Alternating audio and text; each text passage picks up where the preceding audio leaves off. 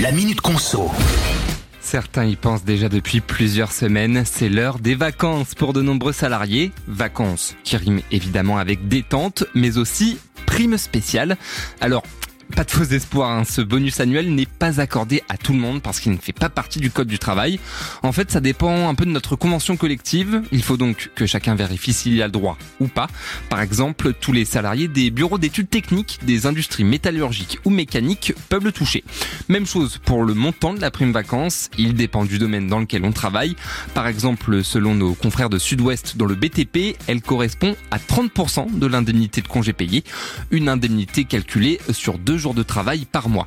Faut aussi savoir que le versement du bonus se fait automatiquement, en général en une seule fois durant l'été et directement sur notre bulletin de salaire.